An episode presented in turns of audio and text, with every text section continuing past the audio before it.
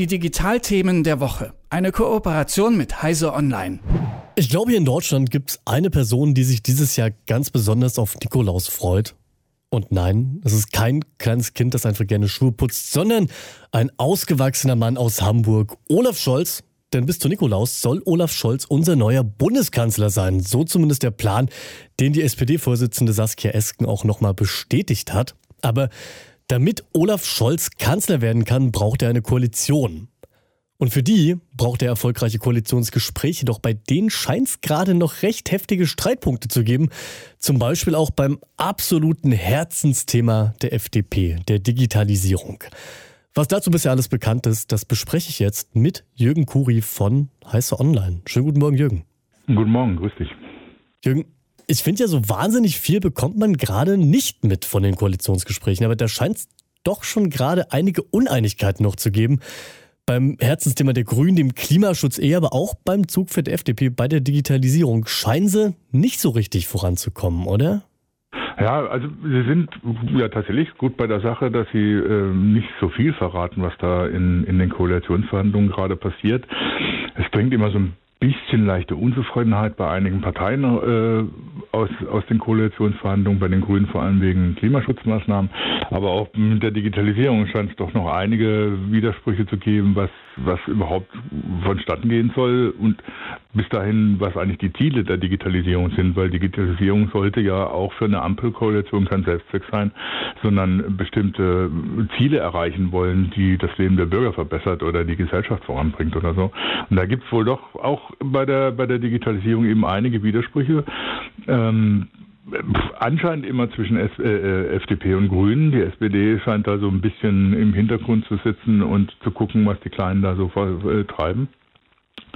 Aber es ist zum Beispiel so, dass ein Herzensanliegen der FDP das Digitalministerium wohl vom Tisch ist, ähm, was vielleicht gar nicht so schlecht ist, äh, wie sich auf den ersten, ersten Blick an, äh, ausschauen mag, weil äh, das Digitalministerium ja erstmal so, so ein ja, großes Bild ist oder so, wir machen jetzt ein Digitalministerium und dann wird alles besser. Und wenn man genauer hinschaut, ist es ja so einfach dann doch wieder nicht. Aber können wir so einfach sagen, woran es jetzt gerade genau scheitert? Also geht es da auch jetzt schon konkret um vielleicht finanzielle Sachen oder ist es noch grundlegend und man weiß eigentlich noch gar nicht so richtig, ist noch gar nicht richtig einig, welchen Stellenwert dieses Thema überhaupt haben soll?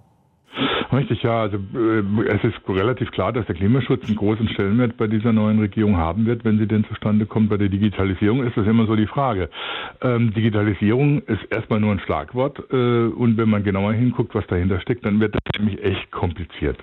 Die meisten Leute wissen zum Beispiel gar nicht, dass es seit 1917 ein Gesetz in Deutschland gibt, das die Digitalisierung der Verwaltung voranbringen soll. Das nennt sich Online-Zugangsgesetz, ähm, hat aber nichts mit dem privaten Internetzugang zu tun, sondern damit damit, dass über 500 Verwaltungsdienstleistungen bis Ende dieses Jahres äh, digital angeboten werden sollen.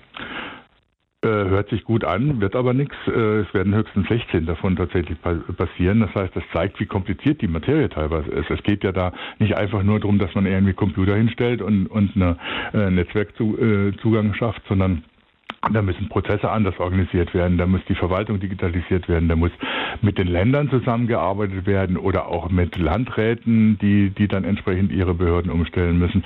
Das heißt, da geht es nicht nur darum, dass man jetzt sagt, wir machen Digitalisierung und sagen Leuten, los, macht das einfach, sondern da geht es um Geld, da geht es um Ressourcen, da braucht man Menschen, die das tun, ähm, da braucht man auch Know-how, wie solche Digitalisierung denn umgesetzt werden soll. Da braucht man auch dann äh, natürlich äh, äh, ein eine, eine Vorstellung davon, wie eine einheitliche äh, IT-Infrastruktur in Deutschland für die Behörden aussehen soll. Und das sind dann die komplizierten Fragen. Wie soll das denn funktionieren? Das heißt, da geht es darum, wer zahlt das? Äh, wer hat die Kontrolle über das Geld dafür und wer sorgt dafür, dass dann entsprechend die, die entsprechenden Maßnahmen auch vernünftig durchgeführt werden und nicht irgendwie ein komplizierter Wasserkopf an IT entsteht, wie sie zum Beispiel äh, bei der Digitalisierung des Gesundheitswesens entstanden ist. Und da gibt es sicher sehr viele Streitpunkte, vor allem zwischen FDP und Grünen. Und da ist dann natürlich auch die Frage, wo wird das angesiedelt? Wer ist denn dafür verantwortlich? Ein Digitalministerium wäre da nicht sinnvoll sage ich mal so, weil äh, man erstmal die halbe Legislaturperiode damit beschäftigt wäre, überhaupt dieses Ministerium aufzubauen. Und dann wäre die Frage, hat es überhaupt die Macht, um das durchzusetzen? Weil da geht es natürlich dann um Geld. Da geht es tatsächlich darum, wer zahlt das und wo kommt dieses Geld her? Und da werden sich FDP und Grüne sicher noch sehr viele äh, Streiter, Streit, sehr viel streiten, bis das tatsächlich in einem Koalitionsvertrag äh, passend gemacht wird. Jürgen, ich habe ja, um mich auf unsere Gespräche ein bisschen vorzubereiten, auch bei euch auf der Seite ein paar Artikel zu diesem Thema gelesen. Und bei einem davon gab es so ein Abstimmungstool, das kennt ihr bestimmt alle, so einen, ja, so einen Halbkreis und über dem steht dann eine Frage und dann könnt ihr mit eurer Maus irgendwo auf diesem Halbkreis den Zeiger hinbewegen, von ganz links bis nach ganz rechts und dann eben abstimmen, je nachdem, wie ihr zu dieser Frage halt steht.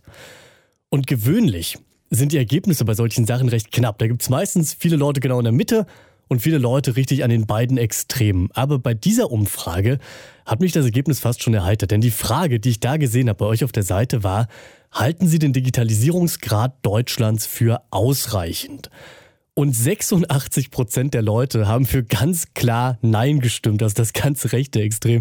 Also Jürgen, erstmal ganz kurz, bevor ich ja weiter monologisiere. Hättest du auch für ganz klar Nein gestimmt? Ja, definitiv. Ich wundere mich, wie, wo die sieben Prozent herkommen, die meinen, es sei völlig ausreichend. Die äh, äh, sitzen wahrscheinlich irgendwo und sind glücklich damit, dass sie ihren Breitbandzugang haben. Ähm, ja, definitiv. Also wenn man sich auch, wenn man sich Untersuchungen anstellt, äh, wo Deutschland äh, in, in, in Rankings liegt, was Digitalisierung angeht, bei der in der EU liegen sie, glaube ich, bei 21, äh, Platz 21 von 28 untersuchten Staaten. Ähm, das zeigt schon oder so, dass es hier einiges am Argen liegt. Und man merkt merkt es ja im Alltag immer nur.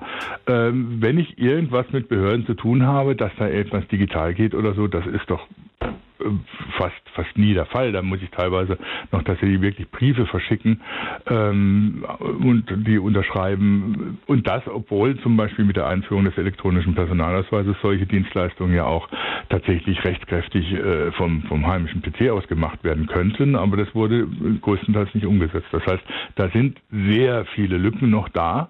Und diese Lücken sind halt so groß, dass sie ähm, finanziell sich in den Haushalten der Länder und des Bundes äh, stark nach äh, niederschlagen werden, wenn man sie schließen will. Und da fängt dann halt die Streiterei auch an bei den Koalitionsverhandlungen. Ja, Jürgen, dann die spannende Frage noch zum Abschluss. Traust du es denn den möglichen Ampelkoalitionären zu, dass sie diese Löcher dann füllen oder stopfen können?